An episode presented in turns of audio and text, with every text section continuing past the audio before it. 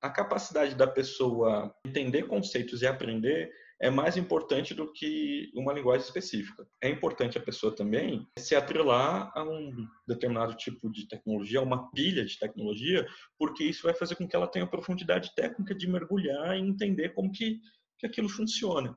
Mas uma vez que ela entende isso, ela migrar de tecnologia, eu acho que fica menos trabalhoso, menos custoso.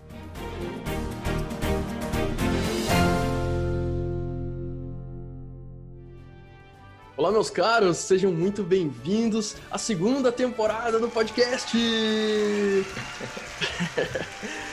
Seja muito bem-vindo, Will Rosa, meu amigo, esse garoto prodígio, que eu tô tendo o prazer, a honra aqui de tê-lo como primeiro convidado dessa segunda temporada, que vai ser essa experiência com, com entrevistas com programadores, com pessoas que trabalham com tecnologia. Tenho certeza que vai ter muito conteúdo legal compartilhado por essa galera, começando pelo Will Rosa. E aí, Will, tudo jóia? Beleza, Lucas. Muito obrigado pelo convite, cara. Eu fiquei muito feliz de receber esse convite seu e acompanho o seu podcast desde a primeira temporada, desde o primeiro episódio, então estou empolgado com a responsabilidade de abrir a segunda temporada. Vamos lá. Show, muito obrigado, cara, muito obrigado. Queria começar te perguntando o que, que você responde quando uma pessoa na fila da padaria pergunta o que, que você faz da vida. Ah, cara, eu respondo que eu trabalho com TI. Aí normalmente a pessoa TI, ah, é tecnologia da informação.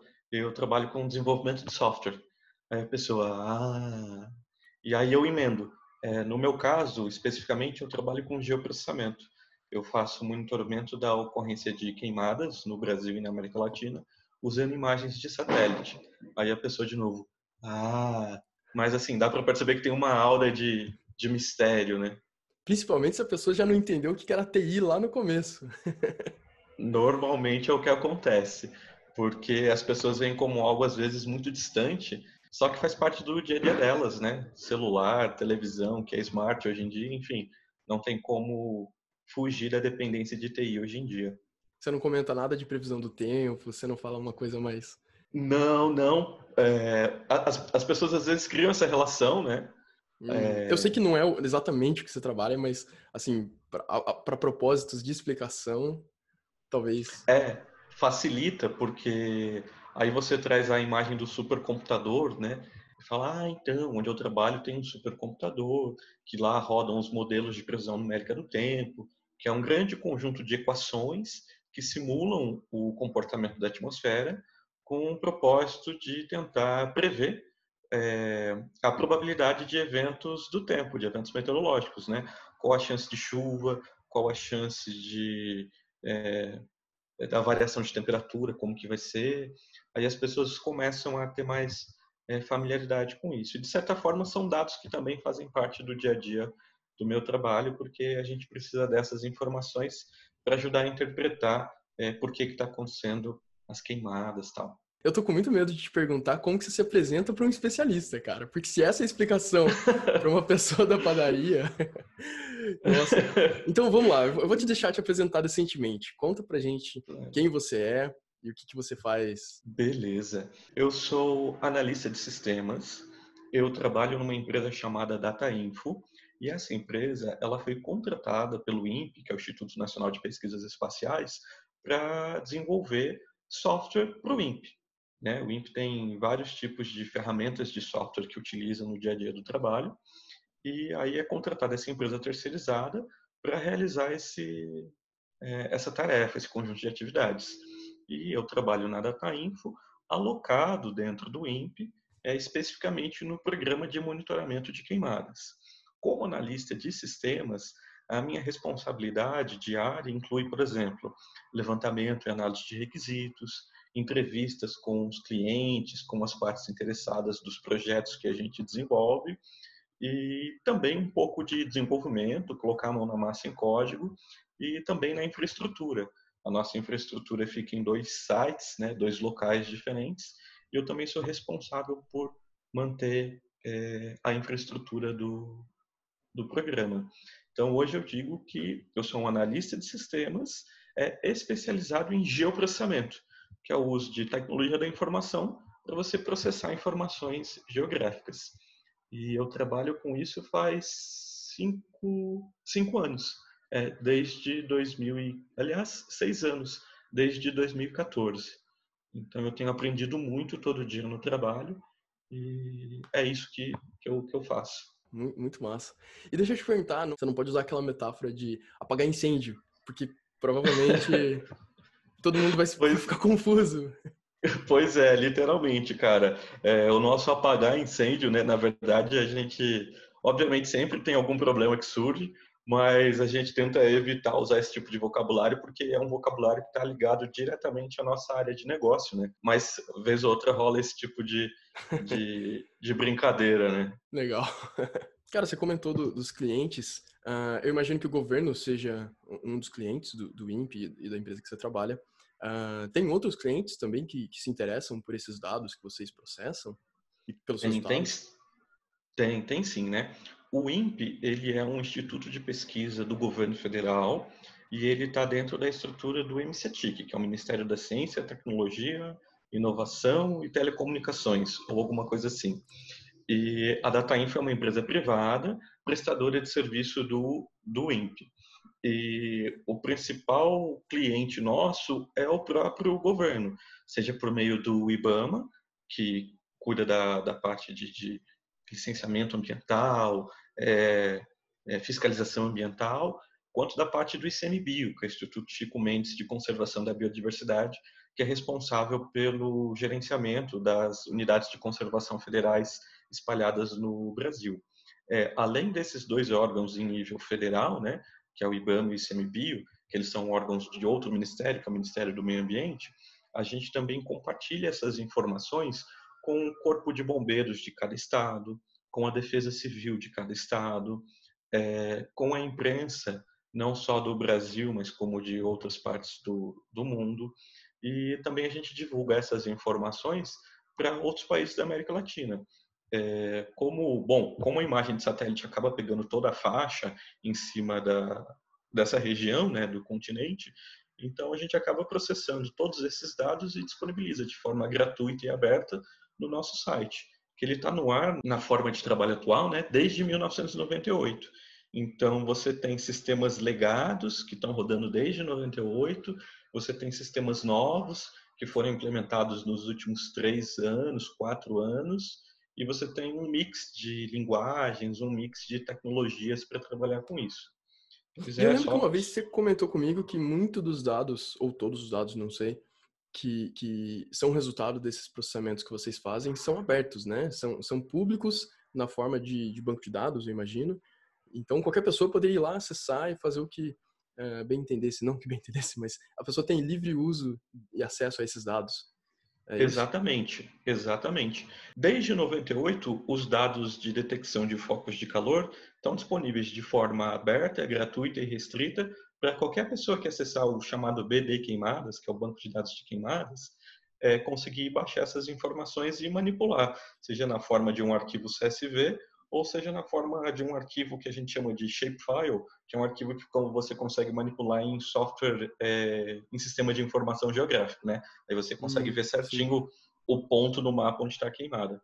E aí o que, que acontece? A gente faz isso desde 98, aí depois no Brasil foi criada a Lei de Acesso à Informação, com a Lei de Acesso à Informação foram criados mecanismos como a Infraestrutura Nacional de Dados Abertos, a Infraestrutura Nacional de Dados Espaciais, os padrões de interoperabilidade em governo eletrônico, que é uma série de regrinhas e especificações que definem como que a gente deve compartilhar esse tipo de informação. Então, nós fazemos isso é, por conta própria desde 98 e por obrigação legal conforme essa legislação foi avançando. Então, tudo, tudo que a gente produz, é, qualquer pessoa de qualquer canto do mundo com acesso à internet pode ir lá, pode, pode ir lá no nosso site, baixar, verificar, é, descobrir como que funciona, verificar quais são os algoritmos que a gente executa e se ela quiser, ela pode tentar simular o nosso trabalho, é, executar o nosso trabalho por conta própria, né? Que é a chamada, é, como que é mesmo? Essa palavrinha é difícil. Reprodutibilidade. Né? Que tudo que a gente faz é reproduzível. Então você pode pegar a nossa fórmula, seguir a nossa fórmula e você vai chegar no mesmo resultado que a gente chega. Muito massa, cara. E eu imagino que o Brasil esteja bem à frente de outros países em relação a isso, né? Parece que é uma área que a gente está bem avançado em termos de até mesmo esse lance de ter essas informações abertas não parece que é algo. Eu, eu não, não, não, não, não chutaria que seria o caso até, até que você me contou e eu até fiquei bem surpreso quando você me contou. Achei bem interessante. Essa mentalidade e essa lei de, de informação que você comentou. Sem dúvidas. É, a gente está bem avançado nesse estágio. Esse é um trabalho que a sociedade civil organizada fez. É, eu posso dizer, pelo que eu conheço, que teve muita influência do CGI, que é o Comitê Gestor, o Comitê Gestor de Internet no Brasil, é, trabalhando com outros órgãos é, da sociedade civil para democratizar o acesso à informação e levar isso para dentro do governo, né? Porque se a gente for pensar, no final das contas, somos nós, é, cidadãos, é, contribuintes, que pagamos impostos e a gente tem que ter esse retorno de alguma forma. E, obviamente, existem muitas deficiências, muitas coisas que têm que ser melhoradas, mas uma dessas formas e uma das coisas que o Brasil tem se destacado por ser referência até o momento é justamente a política de acesso aberto às informações. Você tem algo similar nos Estados Unidos, que é a, FOIA, que é o Freedom of Information Act, que a legislação federal norte-americana sobre acesso às informações é, geradas pelo governo. É, a União Europeia também, nos últimos anos, tem é, trabalhado muito nessa questão de divulgação de dados do governo de forma aberta, mas a gente pode falar que sim, o Brasil é um dos, dos, dos líderes nessa área é, no mundo, porque por conta de toda a legislação que a gente tem, que no dia a dia a gente vai implementando, descobrindo como que funciona. Então é um aspecto muito positivo que dá, dá muito orgulho de saber que esse é um trabalho que tem sido é, feito já há algumas décadas e, e dá resultado sim. É importante que as pessoas tenham acesso a conhecimento de forma é, aberta. Com certeza. Que espetáculo, cara. Orgulho do Brasil. Sim, sim. e deixa eu voltar um pouco no tempo e te perguntar como que você se interessou por ou computação, ou programação, ou tecnologia em geral. Como, como claro. que o Willzinho, lá no passado, olhou e falou, cara, isso aqui vai ser, vai ser minha carreira, vai ser meu futuro? Eu, eu ganhei o meu primeiro computador, era um computador usado, é, quando eu tinha 10 anos. Cinco anos atrás. É, coisa pouco tempo. E, é muito novo, cara. somos todos, né? Vamos aproveitar Não isso. Não sou tanto. E aí, quando eu tinha 10 para 11 anos, eu ganhei esse meu primeiro computador usado. Era um AMD K6 que tinha incríveis 500 MHz de, de velocidade de clock e tinha 64 MB de memória e um HD de 20 GB. E ele vem instalado com Windows Millennium. E a internet, então, na época era discada. Então, eu esperava ou chegar meia-noite para pagar um pulso, ou final de semana, a partir de sábado, às duas horas, para acessar. E aquilo, para mim, era, era mágico, né? Poder acessar qualquer coisa em incríveis 64 kilobits por segundo de conexão. E, e aí eu comecei a mexer. E eu lembro certinho, cara, na minha memória, quando eu abri o Outlook Express. Aí eu abri o Outlook Express tinha uma mensagem de boas-vindas. Eu cliquei com o botão direito da mensagem e tinha uma opção, exibir código-fonte. Aí eu, hum. Aí eu cliquei ali de curioso. Aí apareceu um monte de código na tela. Aí eu percebi que tinha uma coisa que eu não entendia e tinha um texto que eu entendia. Eu falei, deve ter alguma coisa aí.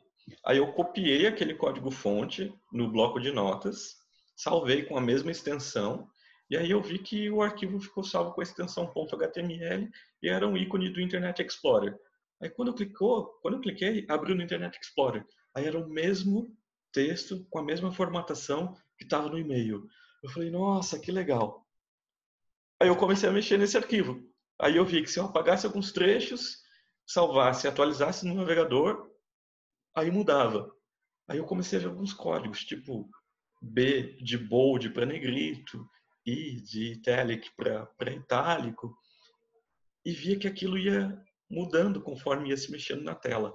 Eu falei, caramba, eu consigo fazer um negócio desses. Eu mesmo posso fazer. E aí eu descobri o HTML.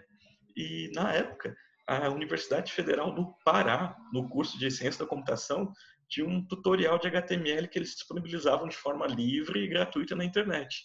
Aí eu peguei essa apostilinha de HTML, eu imprimi a apostila de HTML, encadernei. Era fazer isso.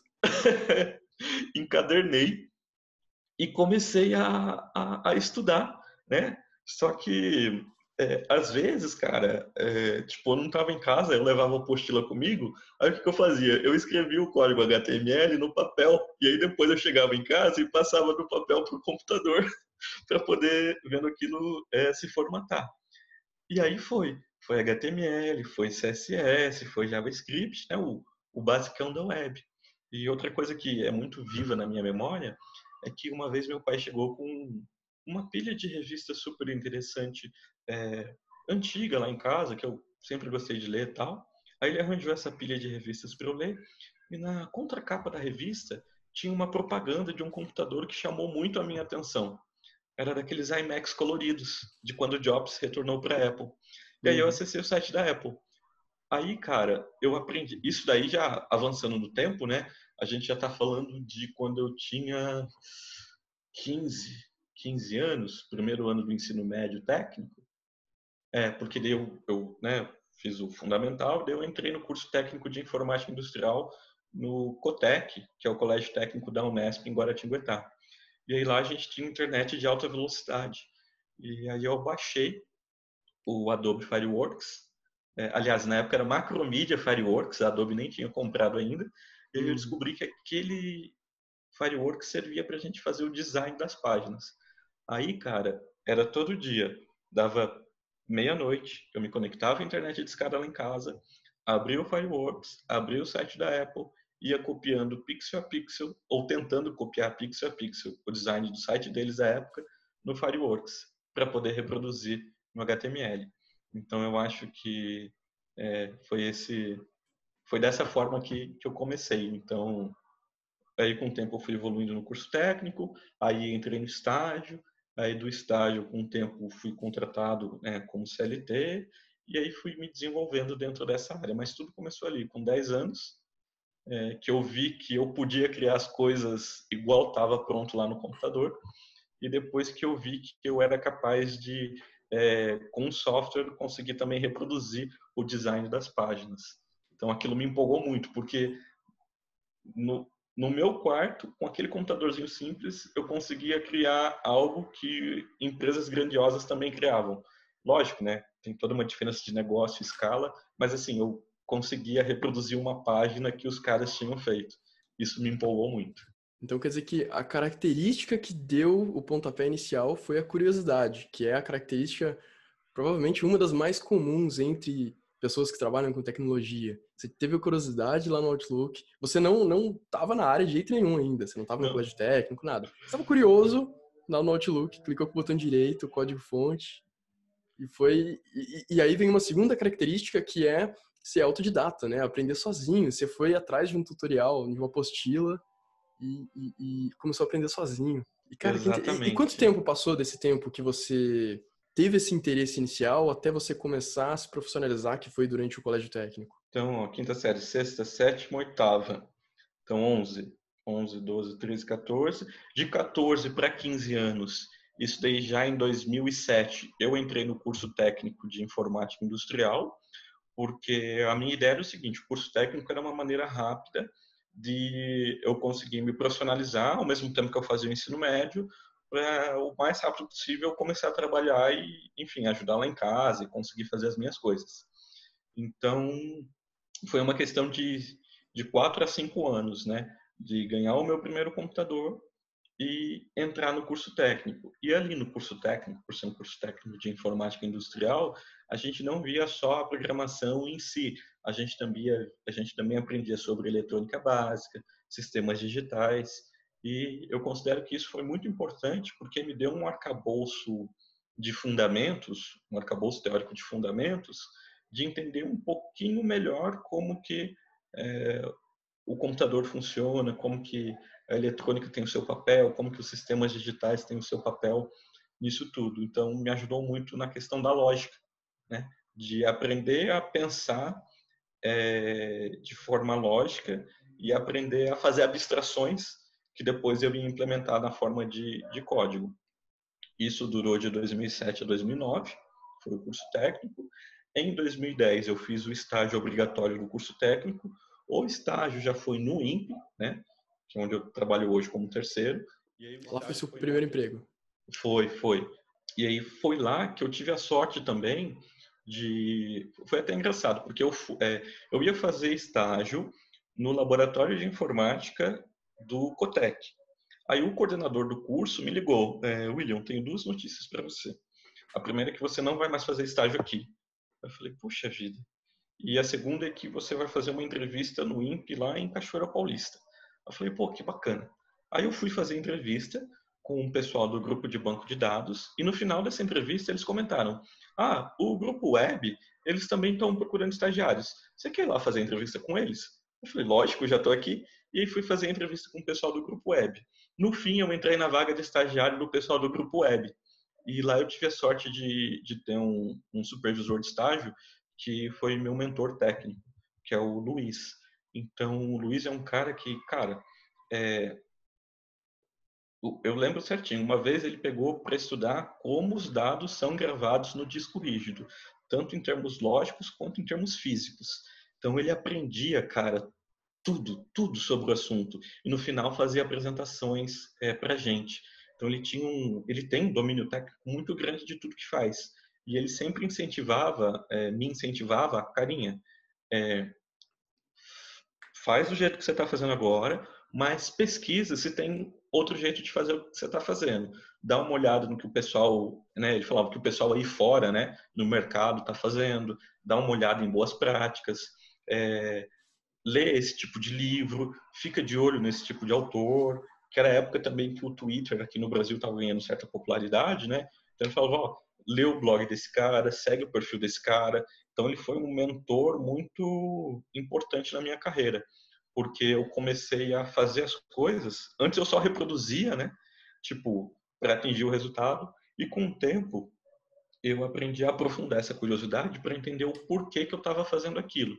E isso, então, né, foi durante um ano, 2010, 2011, no estágio, e aí no final de 2011 é, surgiu uma, é, uma vaga também numa empresa terceira de desenvolvimento de software é, que prestava serviços lá no INPE, e aí eu entrei para trabalhar nessa empresa como é, programador. Então eu implementava é, sites de intranet, é, sites de, de internet também, do CPTEC, que é o Centro de Previsão do Tempo e Estudos Climáticos do INPE.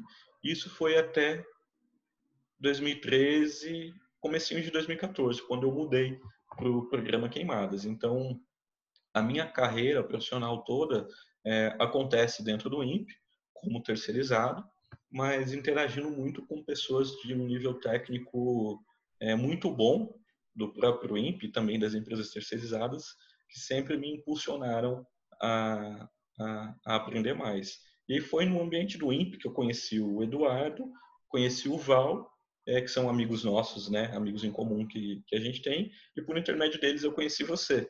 Então foi muito legal, que foi um o, o, o INPE tem sido uma grande escola para mim por ensinar a me desenvolver profissionalmente, mas também é, me deu a oportunidade de ter relações com pessoas que são curiosas, que são é, interessadas no que fazem. Então, isso tem sido um caminho que, que valeu a pena começar com HTML do Outlook Express lá atrás. Que legal. E deixa, deixa eu voltar um passo atrás, só para eu, eu, ir um pouco mais a fundo no, no, na parte que você conseguiu o seu primeiro emprego, porque eu sei que isso é uma pergunta, é, é um assunto que vai, vai interessar muitas pessoas, porque eu recebo muito esse tipo de pergunta.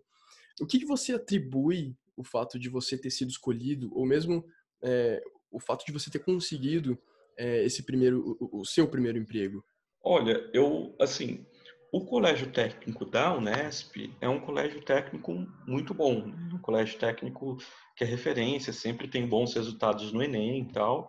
É, de certa forma, todos os colégios técnicos eles têm é, esse destaque né, pela educação em tempo integral, um ensino médio integrado ao técnico.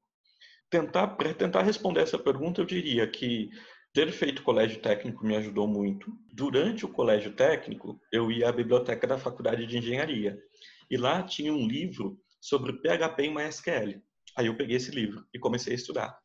E aí tinha um projeto que a gente tinha que fazer para essa disciplina de de linguagem de programação todo ano. E aí, no segundo ano, eu resolvi fazer o projeto com PHP e MySQL.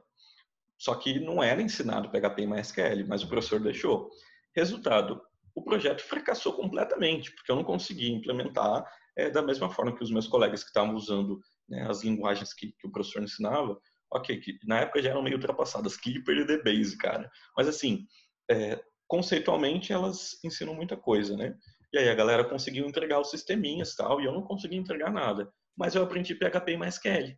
Aí quando foi no terceiro ano, esse mesmo professor, o Saad, virou para mim, ele me chamava de Rosa. Ô Rosa, tá afim de ensinar PHP para tua turma? Aí eu falei, tô. e aí eu preparei uns slides e dei umas três ou quatro aulas bem introdutórias de PHP. Bem aula, cara. Eu acho que hoje em dia, sei lá, eu acho que daria para fazer tudo em meia hora, né? Mas para mim, moleque, aquilo, uau, é uma grande oportunidade. Então, eu aproveitei a oportunidade para entender um pouquinho mais, estudar um pouquinho mais, aprender mais PHP e mais. É, e aí, isso, de certa forma, facilitou na hora que o, que o coordenador de estágio né, estava lá indicando os alunos né, para fazer essa entrevista. Eu acho que isso me, me ajudou. E aí, quando eu cheguei na entrevista, a primeira entrevista com o pessoal de banco de dados era para trabalhar com Postgres, né, que na época eu não conhecia. Então a entrevista foi tipo, ok. Mas aí quando chegou no grupo web, eles trabalhavam justamente com PHP e MySQL. Aí eu falei, putz, cara, eu conheço, eu já cheguei a dar um, tipo, um, fazer umas apresentações para minha turma, uns tutoriais e tal, e, e fluiu. Então acho que parte é curiosidade de, cara, vou aprender isso daqui e vamos ver no que, que vai dar e parte também é um pouco de sorte, porque assim, a entrevista com o pessoal do grupo web não era nem para ter acontecido. A galera do banco de dados falou assim: ah, tem uma galera ali que também está precisando de estágio, quer ir lá? Então foi meio. Acho que é meio a meio, curiosidade e, e um pouquinho de sorte. Sorte, assim, é, é só estar tá no momento certo e preparado na hora é. certa. Eu acho que você estava muito preparado.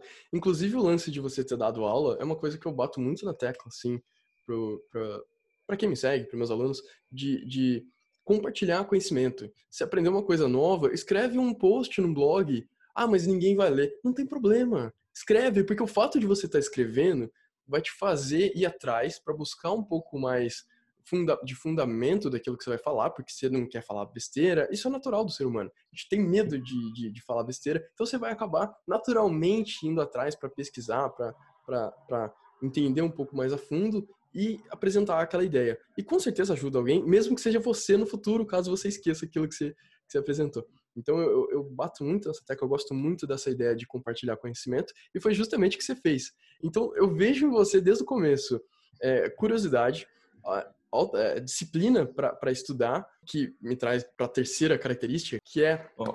ser autodidata, uhum. e agora compartilhamento de, de conhecimento.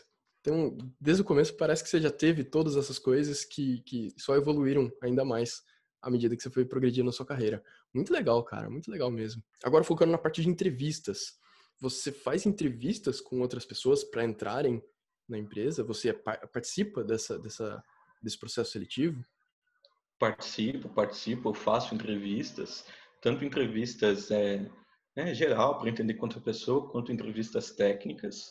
E uma coisa que eu procuro muito, cara, com relação à linguagem e tecnologia, eu sou bem agnóstico. Para mim não importa se a pessoa sabe é, Python, Ruby, PHP, C. Eu quero entender se a pessoa é, manja dos fundamentos. Porque, na minha concepção, a linguagem é algo muito dinâmico. É, ela evolui, você vai se deparar o, o nosso ambiente computacional é um ambiente muito diverso, né, em termos de tempo, porque você tem sistemas legados de 98 e sistemas recentes de dois anos atrás. Você tem linguagens de programação é, relativamente novas, como é, como Python, especialmente para geoprocessamento e ciência de dados, mas você também tem o velho canivete suíço, que é shell scripting e, e Linux. Então, a capacidade da pessoa aprender né, entender conceitos e aprender é mais importante do que uma linguagem específica. Lógico, é importante a pessoa também é, se atrelar a um determinado tipo de tecnologia, a uma pilha de tecnologia, porque isso vai fazer com que ela tenha profundidade técnica de mergulhar e entender como que, que aquilo funciona. Mas uma vez que ela entende isso, ela migrar de tecnologia, eu acho que fica é, menos trabalhoso, menos custoso. Então, nas entrevistas, basicamente, em termos técnicos, eu busco saber se a pessoa é, entende o porquê das coisas. E em termos de perfil, de comportamento, se é uma pessoa que é interessada em aprender e, como você falou agora há pouco, interessada em compartilhar. Né? Porque daí ela aprendendo uma coisa que eu não sei e compartilhando comigo, eu descubro uma coisa nova e aí eu também passo para ela alguma coisa que que eu sei. Então, assim, todo mundo cresce e se desenvolve junto. Então, acho que curiosidade é, e entender de fundamentos são, são duas coisas importantes. Aí, uma pergunta simples que eu gosto de fazer, até porque foi, foi o Luiz, né, o meu supervisor de estágio, que me instigou. É, cara, o que, que acontece quando... Ah, você, você também me presenteou com esse livro, né, Desconstruindo a Web, e é ali que eu aprofundei mais no assunto. Mas, assim, o que, que acontece quando você clica num link de uma página web, qual é o caminho que essa requisição vai fazer? Se as pessoas, às vezes as pessoas não precisam entender todos os termos, mas se a pessoa tem uma noção de como funciona, eu já vejo, ah, legal, esse cara é um cara que, né, essa pessoa é uma pessoa que está interessada em, em saber muito além do só o HTML, ou só o CSS, ou só tal coisa, mas sim entender um pouquinho de o que está acontecendo quando ela desenvolve aquilo e o contexto daquilo já aconteceu de, de eu estou trabalhando num projeto Ruby, que é a linguagem que eu mais uso atualmente, e a gente precisar resolver um problema em outro projeto que usava Objective-C, projeto legado, que não era mantido há uns 5, 6 anos, ninguém nem encostava nele. A gente abriu o projeto, mandou compilar, falhou tudo, não tinha uma série de bibliotecas, ninguém sabia as dependências. Enfim, a gente conseguiu identificar exatamente quem, quem tinha esse nível de, de senioridade, vamos dizer assim, quando a pessoa, sabe, nunca mexeu com Objective-C, mas ela conseguiu abrir o projeto, conseguiu ir atrás e, e, descobrir, não é, não é a área de conforto dela, não é a zona de conforto uhum. dela, mas ela consegue ir atrás e, e se virar para resolver, né? Não, não, uhum. não, não esperar cair de paraquedas, porque nem sempre o mundo real é assim. Cara, legal. o mundo real vai trazer para você código mirabolante, vai trazer para você sistema legado, vai trazer para você falta de documentação, vai trazer um monte de variável que você não controla, mas no final do dia ou no final da sprint você vai ter que dar um jeito de fazer aquilo funcionar. Então, precisamente. Eu, eu acho legal. É, né, tem, tem, o, tem o que a gente aprende na escola, o play by the book, e tem o mundo real, cara. E os dois conhecimentos são válidos porque na escola a gente costuma aprender as boas práticas. É, na escola, quando eu digo, não é só a escola tradicional, é quando você faz um curso, enfim, quando você busca uma formação é, é, continuada para você. E no mundo real, cara, por N motivos, às vezes as boas práticas não vão estar ali. E aí o nosso trabalho como, como profissional de TI, seja analista de sistemas, desenvolvedor, DBA, é, sysadmin, enfim, infinidade de, de, funções e profissões que existem nessa área, é, beleza, eu sei que eu não vou conseguir resolver tudo dentro desse sistema, mas na parte que eu colocar a mão, eu, no mínimo, não vou piorar as coisas e vou tentar implementar uma coisinha que eu sei ali no meio. E aí você vai evoluindo e vai aprendendo. Perfeito. Will, a gente acabou se estendendo um pouco mais do que eu estava planejando. Eu acho que seria legal a gente fazer uma segunda parte focada em. Porque eu ainda tenho uma série de perguntas aqui. Eu, tipo, entendi muita coisa relacionada a trabalho e também a, a, um pouco dessa história, mas eu também tinha várias perguntas em relação a estudos, a se atualizar e uma série de coisas. Mas eu acho que seria legal a gente deixar para uma parte 2. O que você acha? Cara, eu fico feliz com isso. é, desculpa por falar bastante. Imagina. Mas beleza. Imagina, o podcast é pra isso. Podcast é pra gente falar. Tem muito, muita história motivacional, assim, que você conta, assim, que, que inspira as pessoas, me inspira. E, cara, tem muito mais pra, pra, que acho que a gente poderia desenvolver nesse papo, mas acho que a gente poderia deixar para uma segunda parte. Antes disso, eu queria te fazer uma, uma pergunta, assim, que na verdade não está tão relacionado com o trabalho, mas com, com, com a sua vida em geral, com a sua experiência, com a sua carreira em geral. Se você pudesse colocar uma frase em um outdoor para todo mundo ler, todo mundo sai na rua e vê esse outdoor com essa frase, qual seria? Leia a documentação. Cara, sério, tem muita, muita, muita coisa que se a gente simplesmente tirar o tempo de ler a documentação por cinco minutos, às vezes a gente vai economizar um período inteiro de trabalho quebrando a cabeça. Sério, as pessoas, é, no geral, elas precisam desenvolver o ato de ler documentação técnica. Leitura é fundamental. Às vezes eu passo mais tempo lendo código do que implementando, porque entender é importante para conseguir implementar alguma funcionalidade. Isso é provado. Estatisticamente, todo programador gasta. Eu não lembro a estatística certa, mas é, é muito uhum. mais tempo lendo do que escrevendo código. Então, assim, pessoas, por favor, leiam a documentação. Sério, muitas vezes a resposta do Stack Overflow, que está correta, é a resposta que o cara tirou da documentação oficial. E documentação é fundamental, leitura técnica é fundamental. É, ler texto e saber interpretar o que está dizendo. Cara, pessoas, leiam. Leitura é fundamental. Genial a frase. A gente pode colocar RTFM? Exatamente. Read the fucking manual. Entendeu? Lê a porra do manual, cara. Porque assim, né? Fechando o ciclo de agora, né? Assim, é, eu acho que o, o, tem um certo mito em cima do autodidata. Ah, é o cara que foi lá e aprendeu sozinho. Calma, é o cara que foi lá e teve a disciplina para se organizar, para estudar, mas ele está aprendendo em cima de uma base de conhecimento que já foi criada por muitas outras pessoas. Então, pode ter certeza, cara, que assim, é, às vezes quando a gente está no começo, a gente fica super empolgado por fazer as coisas por conta própria, mas dificilmente o nosso problema é tão único, especial e raro que ninguém nunca teve. Normalmente, alguém com mais experiência que você, mais velho que você, mais vivido que você, é, já passou por aquilo, já escreveu sobre aquilo e é só saber procurar que daí você vai ter uma curva de aprendizado menos menos menos aguda, menos acentuada. Você vai conseguir observar o que, que já foi feito e, e trazer para agora. Eu estava até conversando com um pessoal do trabalho, uns colegas há alguns dias, de que se a gente prestar atenção em é, paradigmas tipo orientação a objeto, programação funcional, que está muito na, na moda agora, conceitualmente falando, são coisas que, como ciência de computação, foram escritas nos anos 60, 70. Só que só agora que a gente está tendo capacidade computacional para implementar isso em larga escala. E você vai ver que, tipo, ao mesmo tempo que é muito genial e engenhoso, são coisas que foram pensadas há 30, 40, 50 anos atrás. E aí a gente vai aprendendo que, opa, eu preciso olhar um pouquinho para trás para ter contexto e saber é, o que fazer com as tecnologias que eu tenho agora. Então, sim, leiam o manual, por favor. Então, para a gente fechar, onde que a gente pode te encontrar online? Twitter, GitHub, Insta? Onde que a gente pode te encontrar? Cara, você sabe que essa pergunta me pegou agora, porque assim, eu dei uma pausa completa nas redes sociais. Faz um tempo que eu, que eu não estou usando. Enfim, tive que me organizar de, de várias formas. Mas as pessoas podem me. Eu vou começar um Twitter de novo, que é o arroba Will, W-L-L, W-R Rosa. Arroba Will, W-R Rosa. Então não tem nada lá, mas se as pessoas quiserem mandar alguma coisa por lá, podem mandar.